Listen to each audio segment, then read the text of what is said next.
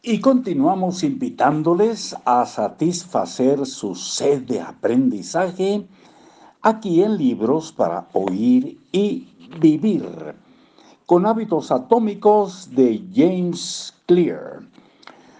Una de las preguntas que escucho con más frecuencia es, ¿cuánto tiempo se requiere para desarrollar un hábito? Pero lo que la gente en realidad debería preguntar es, ¿Cuántas veces tengo que repetir un hábito para desarrollarlo? Esto es, ¿cuántas veces hay que repetir un hábito para que se vuelva automático? No hay nada mágico respecto al tiempo requerido para la formación de hábitos. No importa si se ha realizado durante 21 días o 30 o 300. Lo que importa es el ritmo que aplicas para ejecutar la conducta. Puedes hacer algo dos veces en un mes o 200 veces en un mes. La frecuencia es lo que hace la diferencia. Tus hábitos actuales se han internalizado en el curso de cientos, si no miles de repeticiones. Los nuevos hábitos también requieren el mismo nivel de frecuencia. Tienes que acumular suficientes intentos exitosos para que la conducta esté firmemente integrada en tu mente y hayas logrado cruzar la línea de los hábitos. En la práctica realmente no importa cuánto tiempo le tome a un hábito volverse automático. Lo trascendente es que decidas actuar y hagas lo necesario para progresar hacia tu meta. Importa menos si la acción es completamente automática o si está en proceso de llegar a serlo.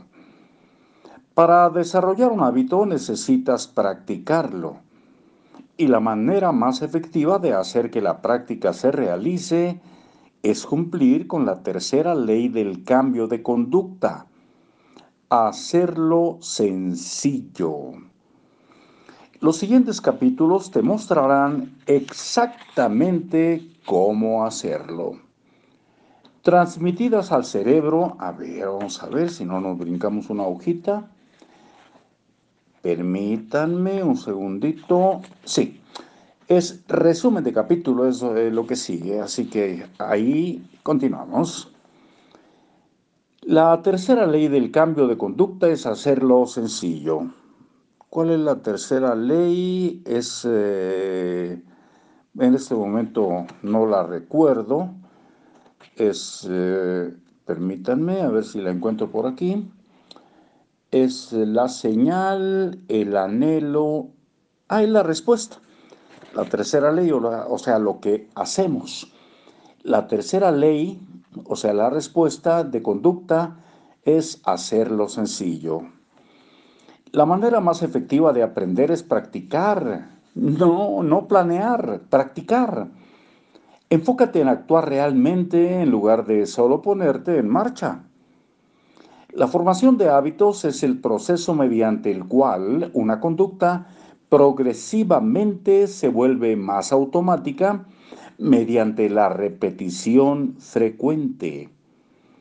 La cantidad de tiempo que llevas realizando un hábito no es tan importante como el número de veces que has realizado ese hábito.